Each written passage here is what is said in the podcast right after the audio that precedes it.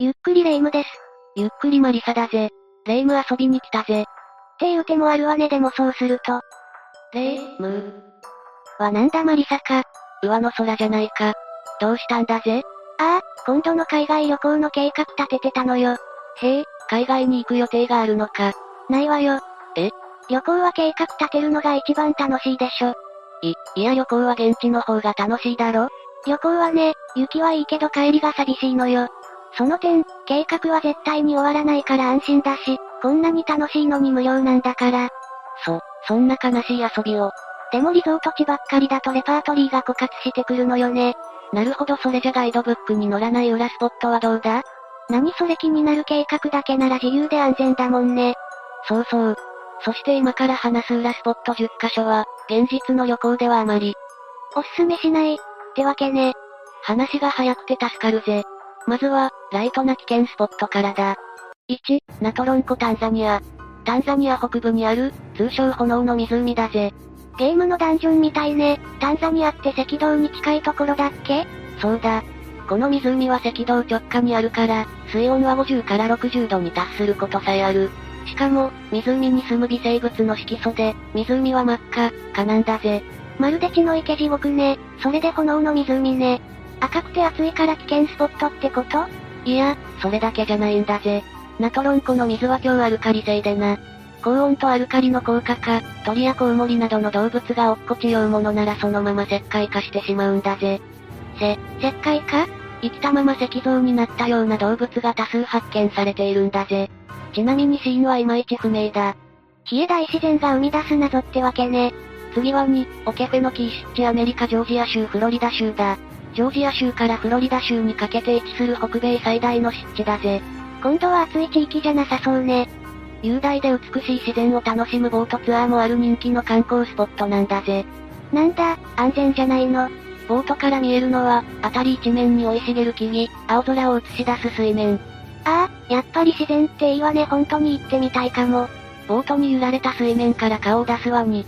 はオケフェの木湿地にはワニが1万匹以上、ついでに凶暴と名高いワニガメも生息中だぜ。行かない、そんな危ないところ行けない。オケフェの木湿地は、とっても安全なスポットなんだぜ。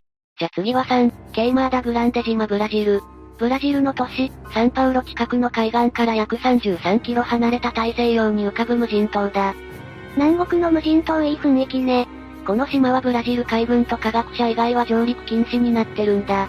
なんでこの島は通称スネークアイランドだ。あ、待って、もうわかった。言わなくても。島に住むのは世界で最も危険なヘビの一種ゴールデンランスヘッド。ああ、そんな気はしてたのよ。人はいないけど蛇がいますってことね。これが1平方メートルに1から5匹いて、島全体で2000から4000匹と言われている。じゃあ、昔は無人島じゃなかったんだが、かつて島に住んでいた灯台管理人とその家族は、窓から入ってきた蛇に噛まれて死んでしまったとか、海賊が隠した財宝を守るため、島に蛇を置いていった、なんて話があるな。その財宝って誰も取りに行けないんじゃ。まあ、財宝は泥棒の魔の手から永遠に守られるわけだな。海賊、余計なことしてくれたわね。はわは、それじゃ今度は人工物にするぜ。4、エルカミニートデルレイスペインマラガ県。エル何エルカミニートデルレイは、スペイン語で王の小道を意味するんだ。1900年代に治水工事のために作られた歩道だ。へえなんか歴史があって高貴な感じなんじゃない川もから高さ100メートル、断崖絶壁に這うように数キロにわたって伸びる歩道は、人一人がようやく通れる道幅だ。道中には大きな穴こそあれど安全策はほとんどない。世界一危険な遊歩道と呼ばれていた。スリル満点とか、そういう次元じゃないわよね。これ、足を滑らせたら最後、渓谷の下まで本当にノンストップだぜ。誰が通るのよ、そんなところ。変わり者は案外いるもんだぜ。いろいろあって2001年から14年間は立ち入り禁止だったが、今は改修工事を終えて再開通してるんだ。いろいろっていや、聞かない。聞かないわよ。今はもう安全なのね。古い歩道の上に新しい木の歩道と手すりが付けられたんだ。安全だろ木の歩道、数メートル上に新しい歩道が作られてるから、下を覗き込んだ時のおっかない気分は変わらず体験可能だ。粋だよな。行きまりさのセンス、よくわかんないわ。次は5、バンガールトリでインドラージャスタン州だぜ。バンガール砦では、謎、神話、噂に満ちた建造物と言われる観光スポットでな。なんだ、普通に観光できるの日中だけならな。日没後の入場はインド政府によって禁止されてるんだぜ。せ、政府が禁止してるって、随分大げさね。ここで一夜を過ごすと二度と戻れなくなると言われているんだぜ。しかも、古くからの言い伝えで呪いや魔術がかけられた場所と信じられているってこと以外はよく知られてないんだ。それでも超常現象や幽霊にはとにかくよく遭遇する。理由がわからない。っていうのはそれだけで不安よね。うんうん、わからないってのは恐ろしいよな。次は6、エリア51アメリカネバダ州だ。なんか聞いたことある。ラスベガスの北西約200キロのネバダ砂漠にあるアメリカ空軍の極秘軍事区域。通称エリア51、正式名称はグルームレイク空軍基地。SF ものの捜索にはよく出てくるよな。実在するなんて知らなかったわ。それもそのはず、2013年にアメリカ中央情報局 CIA が資料公開、その存在を米国政府が公式に認めたばかりなんだぜ。ふーん、宇宙人と交流したり、UFO の着陸基地になってるんでしょま、公開資料には宇宙人や UFO の記載は当然ないんだが、それでも付近じゃ UFO の目撃情報は多数。宇宙人の極秘研究が行われている、ステルス機の研究をしていた、ステルス技術は宇宙人から学んだ、などなど。噂が噂を呼ぶ謎多き基地だってのは間違いない。へえ、ここは行ってもいいの一応エリア51付近の見学ツアーはあるみたいだな。随分とターゲット層を絞り込んだツアーね。それだけ確かな需要があるってことだぜ。ただし付近には無断侵入者には射撃撮影禁止ってな警告看板がずらり。まあ、本当の軍事基地だもんね。変な奴のとこにはすぐに警備員がすっ飛んでくるような厳重立ち入り禁止区域なんだぜ。ツアールールはきちんと守りましょってことね。なんか、あっという間に半分聞いたけど、危険と入っても、大自然の脅威とかミステリースポットって感じであんまり怖くないわね。ほうな、何よ。私はむしろここからが本番だと思ってるぜ。怖そうな雰囲気出したって、ビビったりしないんだから。そうかそうか、次は7、カラチャイコロシアだな。ロシアの美しい山脈の中にある湖だったんだが、地球上で最も汚染されている場所と言われてる。汚染、ってことは、そうだ。カラチャイコの湖岸は、1時間入れば死に至る量の放射線を浴びると言われてる。 1時間でどうしてそんなことになるの旧ソ連では長年、核廃棄物を川や湖に流していた。その結果、周辺住民へ健康被害が発生したんだな。絶対ダメなやつじゃない。それに追い打ちをかけるように1957年9月、マヤーク原子力施設の爆発事故ウラル核散時によって最大100トンもの放射性廃棄物が大気中に放出された。その後コンクリートでの埋め立てが2015年に完了しているが、当然近づけるような場所じゃない。うー、自分たちの手で人間の住めない土地にしちゃったのね。先のことを考えないとろくなことにならないんだぜ。